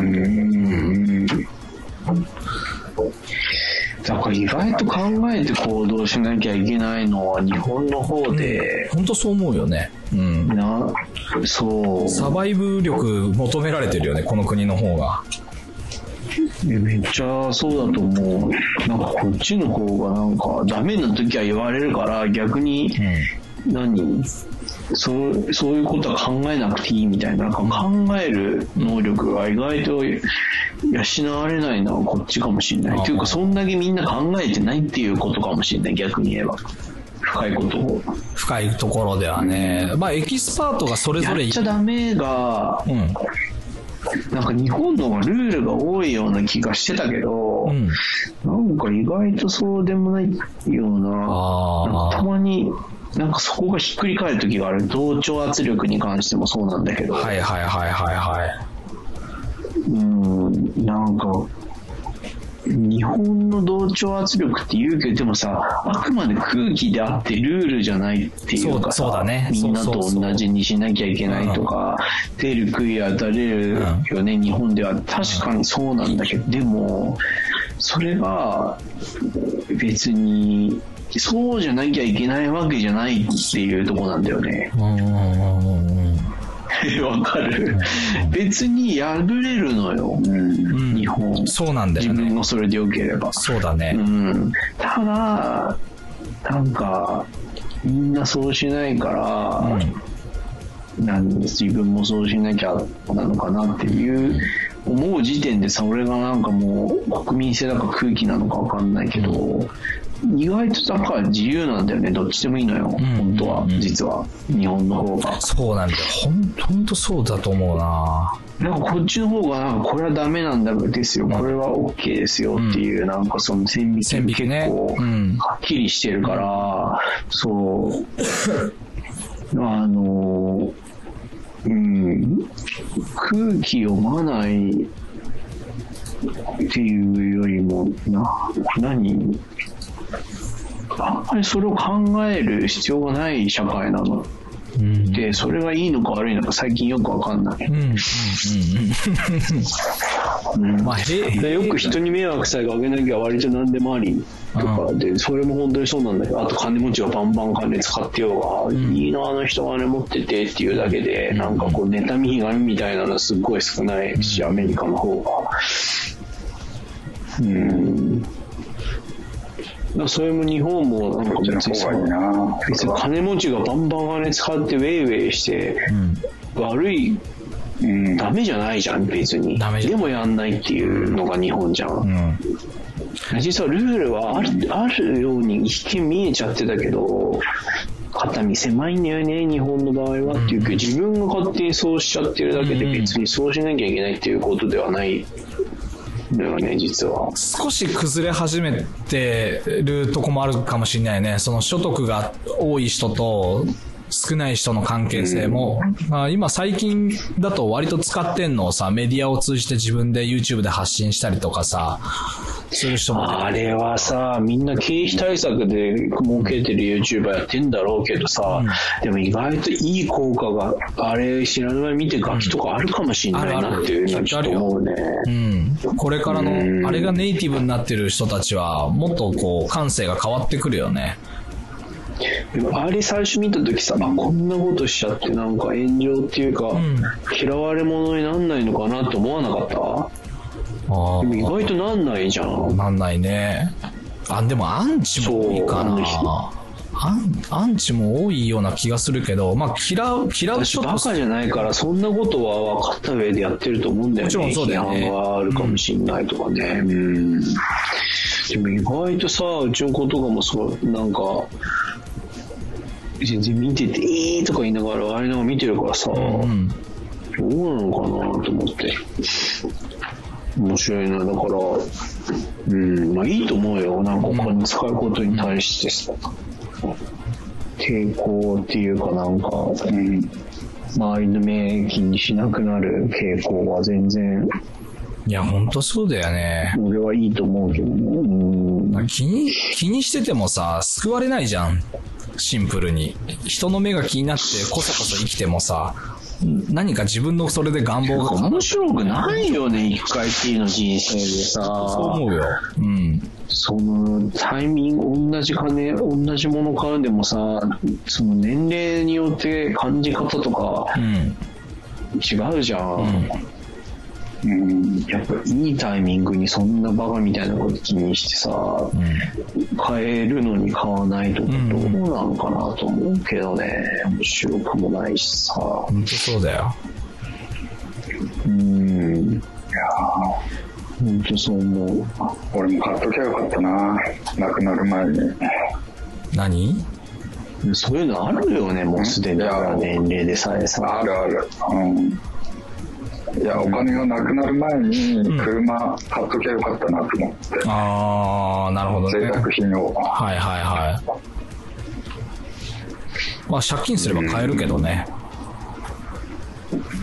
うん。まあまあ、買おうと思えばね、それは買えるんだけど。そうなんですよ。まあ、いろんな圧力があって。まあ、そりゃそうだ。うんとね、うんとね。でも、先先週沖縄行ってきたよ。うん、あ、そうなんだ。子供連れて。ええうん。やっぱりね、あったかいと20度いくからさ、観光で最高でしたよ、沖縄。すごい寒かった週だよね、先週。本当？そうそうそう。本当？まあ、ファイアヘッドの近くも行ったけど、まあまあ、子供、まあ連れてたし、まあ、県立公園、沖縄の県立公園行って、ああ、はいはい。まあ一般的な、うん。うん。まあ寒かったけど、まあやっぱり向こう、いや、そうでもない。少ないけど、少ないし、着いた日は波浪警報出てて、風強かったんだけど、へえ。もう東京に来る台風なんか目じゃないぐらい、うん、風が強かった。なんでもない、ニュースにもなってないよね、多分。天気予報の話に沖縄強風吹いてるってなってないから、警戒してないわね。うん。うん。いや吹っ飛ばされたね、子供は。風で。うんまあ、海から来る風だから、海の方には引っ張られなかったけど、飛ばされた。長谷がキャンプしてたのどのあたり？やんばる、沖縄で？うん。うーん。えっ、ー、とね、うんパッて言われると思いつかないな。でも、ビーチか、うん。結構気軽にできていいのは、えっ、ー、と、なんて名前だったっけな。ほうきビーチだっけな。えー、ビーチでするんだ。あの、ブセナテラスの近く、もうちょっと北の方か。名護インターより少しだけ南に、いや、北部だね。あと、あそこもいいよ。海中道路って言って、ああ、聞いたことある。中部、これは中部だけど、えっと、中部の、なんだ、沖縄、東側？に、えっとね、池江島とか宮城島っていうなんか島があってうん、うんうん。橋が通ってるんだけど、はいはいはい。そこの、そこに本島から渡る橋の途中にはいはい。テント立てていいところがあって、へえ。そこも結構いいよ。え、そこ挟んでもう、道路挟んで両側海だから。ただね、風が強いあまあそう日はね大変。そこはもう。この道の駅があるじゃん。なんもないから。綾橋。そうそうそうそう、道の駅の、道の駅と本島の間の道路のよ脇がテント立てれるマジで。すごいね。こんなとこにテント立そう、ててだから道の駅の駐車場とかに車止めて、へえ。もうすぐ、海のすぐ横に。で、あそこ、あの、ジェットスキーとか、それ、もうそこに下ろして遊んでる人とかいる。ああ、なるほどねキ。ャンプしながら。へえ、へえ。割とあとは奥間だね。奥間。もう超奥。海がめちゃくちゃ綺麗、奥間は。ど、どっち奥間？えっ、とね、米軍の保養地があるのよあ。米軍がなんかこう、リゾートで、あるある。あの、バケーションのとこに休む JAL、JAL のホテルがあるんだけど、ああ、へえ。国頭村だね。国頭村、奥間。奥間あった。プライベートビーチ？米軍あそこはめちゃくちゃいいよ。へえ。近くに、ちょっと、あの、いろんな人に教えたくないスポットがあって、なるほあの辺も結構いいキャンプするんだったら。ど。沖縄でキャンプしてみたい。うん。いやー、ただね、道具が運べないからね、レンタルね。そうだねしたりとか。しないといけないからね。でもね、沖縄何気にね、森、おすすめみんな海で遊ぶけど、あの、北部の森、あ、子供が言ったら、やんばる学びの、やんばる学びの森っていうう、ん。あのね、はいはいはい。ちょっと、泊まれて、わかるわかる。あ。のそう、あそこへ、ちっちゃい子供いたらね、いいよ。へえ。うん。結構いろいろインストラクターつけて、山の中とか、あの、ジャングルの中探検したりする。あと、カヌーでダムの方とか遊びに行くツアーとか、へあの、え申。し込めるし、へえ。で何気に、あんななんか、期待してなかったけど、飯も何気に結構うまくて、へえ。へーあそこ俺、ソラリがちっちゃい時に、二人で行ったことあるんだけど、へえ。結構あそこはいいよ。そうなんだよ。大阪沖縄ね、ここちょっと次行きたいなと思ね、って海じゃなくて、いや、そう。へえ。いや、ヤンバルバナビの森は結構ね、いいよ。穴場スポット、キャンプもできるけど、へえ。あの普通にあの宿宿を泊まって遊べるのも全然いいと思うアスレチックが出てきちゃう。そう。アスレチックもあるアスレチックとかあとキャンプサイトもあるしどうしてもなんかみんな観光客が海海で海海遊びしたがるけど、沖縄の森ってもうあの植物が全然違うもう本当熱帯だからシダ系植物とかいっぱいあって、うん。で川とかで遊ぶと海みたいにベタベタしないし楽しいよ、さっぱり遊べて。でまた雨がね降る。雨の日もいいのよ。あ良さそう。カッパ着て。あいいね。いいね。雨が雨が降るとこ森の中入ってって。いいですね。そう。いいですね。いろんな動植物を見るっていう。うん。いや雨が降っても本当楽しいと思う。またなんかちょっと違う。うん。なんかこう水の恵みを感じられていいな。いいな。そうなんだよ。うんどこ泊まってたの大結構良か阪ったよ俺は、あのー中部の、えーコンドミニアムっぽいうん。ところで、あの、えっ、と、なんだっけな、よくある、よくある、あの、えーちょっと待ってね。星野リゾートの、星野リゾート BEB、ベブ、ベブ5っていうとこあろーで。まあ、小学生以下ただで、一人5000円っていう感じだったから、ただここ温水プールがあってう、ん。温水プールがあって安いから、いいなと思って泊まったんだけど、まあよかったよ、快適。なんか星野リゾートってグレード、グレードで分けてんだっけ？あグレードで分けてるうちの、ここは、まあそんなに、あの、ケアは少ないけど、この BB5 っていうのが何かそれを表してんの？じゃなくて？あいや、うん、うん、そういうのはなネーミングには出てきてない。ああ、そうなんだ。へえ。うん、ただそういうどっちかっていうとマンションを買い取ってリリメイクした、はいはい。はい。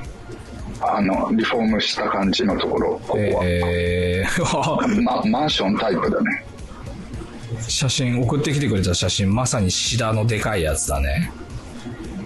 うん。まあこういうのがこういうところをいろいろああいいね。行くことは行ったんだけど。そうそうそう。こういう感じよすげえな、ほんと全然違うね。生えてるものが。こんなでかいシダがわさわさ生えてないもんね。そうだね 木もちょっと見たことないしね。これどこ？鶴みたいになってる。うん。これは県民の森のやんばるの森の渓流コースあいや県民の森って県何県民の森って県総合運動公園じゃないでしょ？県民の森、えー、県民の森総合、えー、ここは、どこになるんだろうな。な、ない、沖縄県総合運動公園じゃないでしょ？そう、運動公園ではない。えーっとね、でもいいいね。いい。いい感ちょっと漢字読めないんだ、俺。な、長新、長新長新じゃない。まあ、そもそも沖縄になんか。ある漢字、当て字みたいな感じじゃん。どういう感どういう字？読み方は名前の何？置いといて名前の何に、なんて言うんだろう、喜ぶっていう字のなんか下が加えるになってる。関東であは、なんかよしとか名前で使う。その次は？で、真は、あの、えっ、と、な、長、ま、真心のま、長間、仲間だね。仲間。えー。仲間。仲間だ。そう仲間の。名前。うんえそれ仲間にあるそれ市町村の名前？え、市町なんか村の Google マップで、女村の市方。町村、そう、女村の方。あ、県民の森、あった。県民の森、総合案内所っていうのが出てきた。こう送ろうか。恩納村と、ここはき宜野湾の間ぐらいの海に近い方。今 Google マップのリンク送ったんだけど、これじゃない？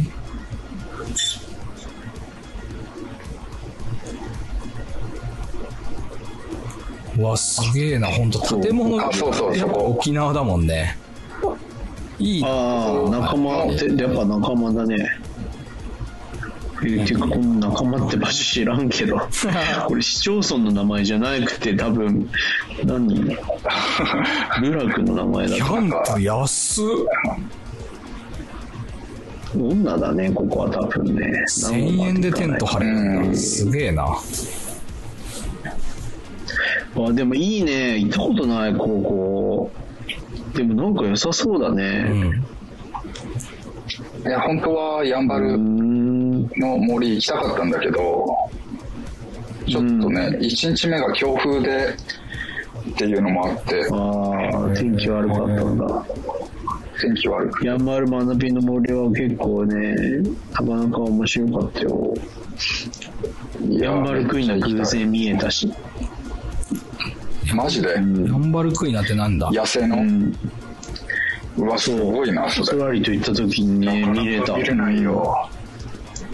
そう。それはすごいな。へえ。いや、ほんとめったに見れないみたいね、今。うん。そう。あれ飛ばないからね。へえ。うん。そう。カラフルな鶏みたいな感じなんだ。うん。そうそうそめったにいない。絶滅。い惧や、まあ、まあよく沖縄でやって、その後ロサンゼルスへ行ったよっていう感じだね。ちょっと沖縄ですらハードル高いわ。沖縄でそれは生何活したいな。どの観点で見見て言ってんの？いや、やっぱりこう経済的に？ちょっとよそ者、うん、よそ者が行って、お店でお客さん呼ぶっていう、もうなんとなくのハードルが高い。高すぎる。でもそれあれだからじゃない？北部の方行ったからじゃない？那覇とか街の中ブラブラしたことある？ああ、した大体観光できたらみんなうん。まあ、そうだけどね。す、スシローとかいっぱいあるしね。くら寿司とか。まあ、チェーン店の飯屋はいっぱいあったけど。もうねねいいな、沖縄。行きたいな。いやー、まあ、なんかまたそうだね。みんな行けたらいいねうん。本当に。うんとにかくあったかいのはいいよ。最高。高いよね。最高でした。特に今ぐらいの時期は結構晴れたらね違うよねそう、晴れたら、ぶうん。まあ、そんな、子供もいい顔してました。なんかよかったです。ねみんなで集まれたらいいね。いいね。沖縄で集まりてえな。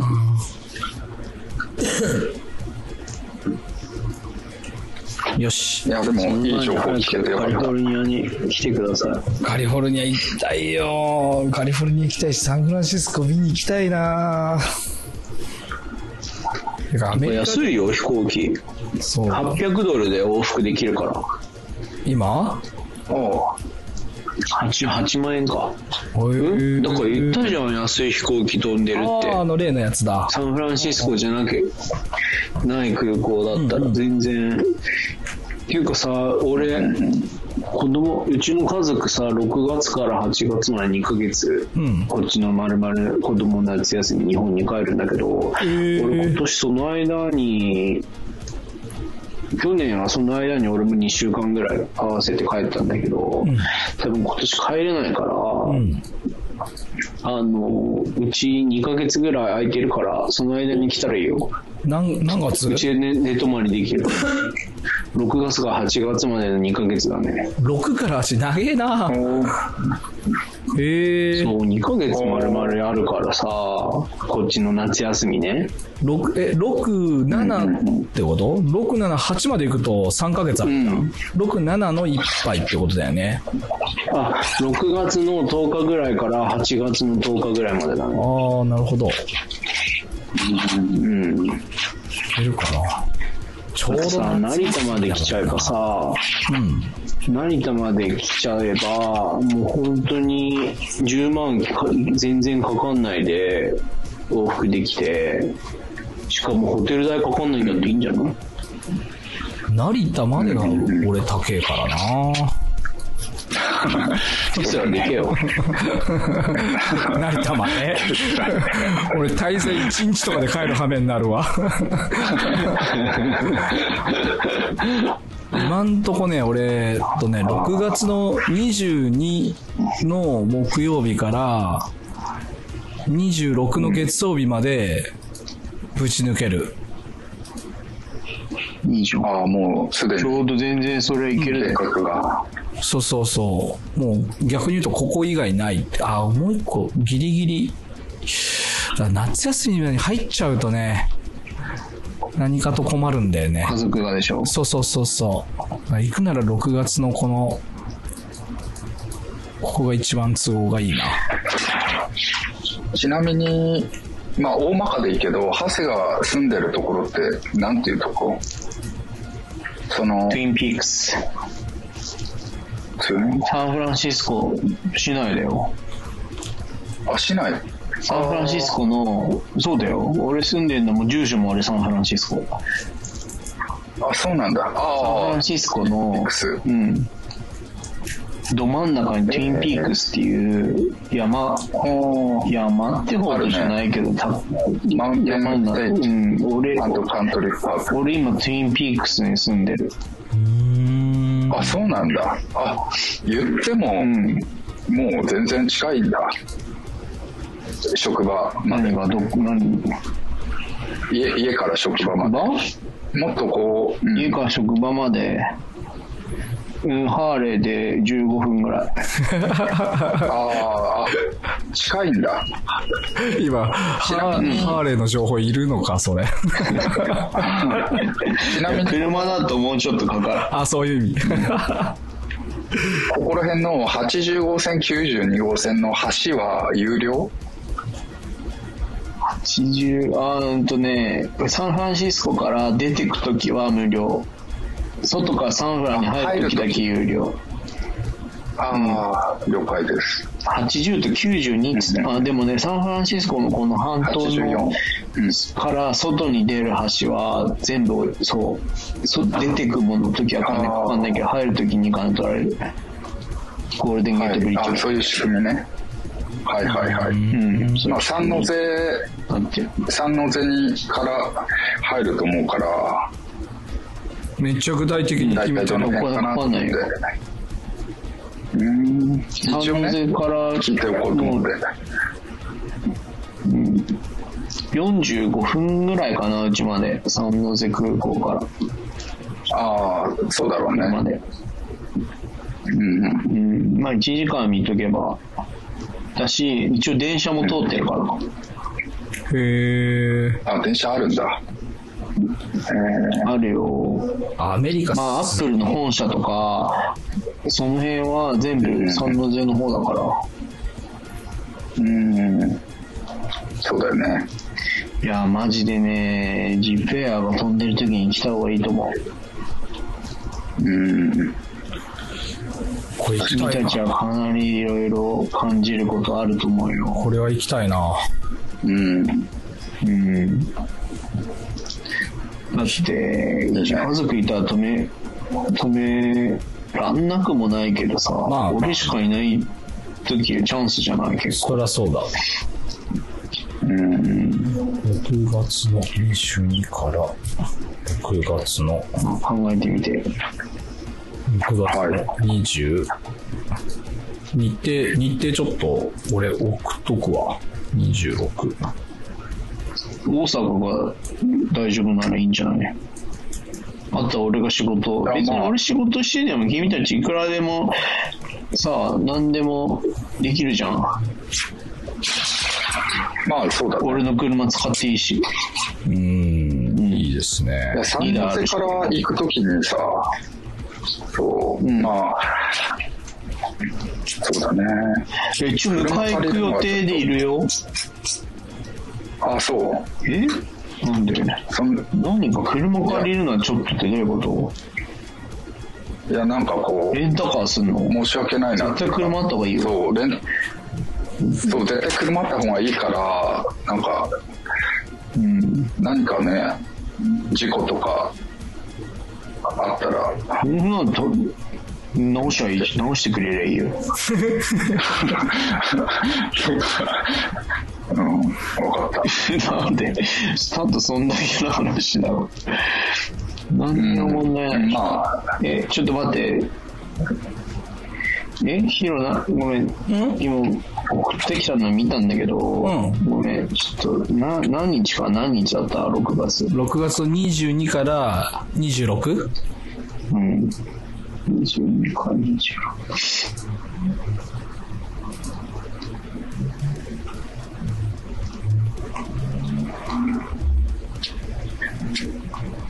割と実際に行こうと思うと、ちょっと調整いろいろかけなきゃいけないのと、やっぱ滞在日数が5日の中で行くと、中2日ぐらいしか入れなくなる5日？の。か、え、22? そうそう。ん？22の木曜日から？日、本時間22。そう、26の月曜日、もうでもこの月曜日には日本に着いてなきゃいけないから、うん。って考えると、日曜の便になるね。そう、ちょっとね、タイトすぎる。ちなみに行き、行きの便、まあ別に来なくてもいいけど、行きの便300何ドルだよ。さ安くね？マジで？え帰りが、3のセット、20。帰りも300ドル台だね。ー、へえ。まあ大体片道4万ぐらいで、まあまあだから8万、オプションつけても10万しないで取れんじゃない往復。そういうことだ。なるほどな。うん。問題はまあ、成田まで行くのに、まとめに行くと往復で、6、7万ぐらいはかかる。まあでも5日間だとちょっと、まあ来れなくはないけど、そうなんだよねもうちょっと欲しいね。もうちょっと欲しい。だからちょっと調整できたら、26以降は無理だけど、22、21はなんとかなるかもしんないなって感じ。うん。まあ俺、ぴったり合わせなくてもいいでしょ、そこは。まあ、それはそうだよね。うん。あちょっと大大阪、阪もしかしてあれ、家族で来たいの？え？いや、まあ、一人で来れそれは、いや、まあ一人で行けるけど、できればそれはね、あの、一緒がいいかな。家族思いだな。まあ、そう、家族。一回一人で来て、次家族で来たらいいよ。できたら。まあそうだださ、おね。前の好きなさ、かっこつけ系のさ、あの、知ったかぶりでさ、少し連れてけんじゃん。容量分かってればね。好き、お前それ好きじゃん。うん。そういうの好きだね。ナイフでめっちゃ雑誌に一回来するのは。たことあるからってね。そう。ちょっと一回来ただけでさ、あこっちがいいから。そうそう。ここ、こことか言ってさ、ここいいからとか言って言う言ってさ、連れて行けばいいじゃん。お父さんすごい。いや、まあそうなんでね。いや、そう言ってくれればいいけど。一人で最初来て、でもまあた方がいいよ、多分。そうだね。容量を得たいなっていうのは。そうでしょ？うん。わかりますよ。かっこつけマンの大阪くんの。うん。まあ、右も左も分かんないからね。サンフランシスコ。うん。だから楽しいんだよ、旅行は。うん。そうなんだよね。まあ、コロナも落ち着いて、俺もいろいろ、多少いろいろ連れて行ってあげたいなっていうとことかできてきたかなって感じだから、ちょうどいいタイミングではあるよね。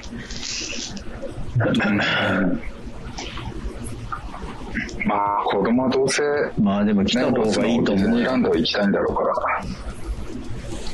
いやーまあそうだよねサンフランシスコとロサンゼルスは一応近くないぜ。うん、そうそうそう。飛行機でだから、1時間こ半。車で6、7時う子間。供はね、うん、うん、10時間乗るのか。結構えげつねえな。まあ寝ないで乗るしかないよね、飛行機。飛行機。ああ、そうだね。結構えぐいいね。や、寝た方がいいと思うよ。フルフラッ 寝たフルフラットとスタンダードあるじゃん。スタンダードってこれ寝れうるん。俺乗りい。眠たかったら寝れるよ。寝れるよ。おい俺全然寝れるよ。そうそう。ああ、なるほどな。俺、ああれだね、苦手なんだよね。こういう乗り物、みんながいるとこの乗り物が。結構、結構なんかね、ちょっとしたパニックを起こすからさ。エアポッツで、エアポッツでノイズキャンセルしてれば、気になんない。なんとかなると思う。うん。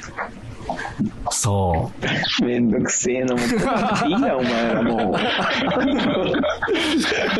10時間長えな社会不適合者だね、偉そうなことを、なんやかんや言ってて。みんなのいるとこで寝れないとか言って、お前、人のコンサルする前に自分が病院行ってこいよっていう感じやん、もう。面白いわ。確かにちょっと本当に睡面白すぎるわ。眠薬いっぱい持っていくしかないな、これ。うん。よし、まあいいや、もう寝よわ。うぜ。うん、相当眠たい。そうだよね。ありがとうございました。じゃあまた来月お願いします。はい。はい、お疲れ様。ありがとうございます。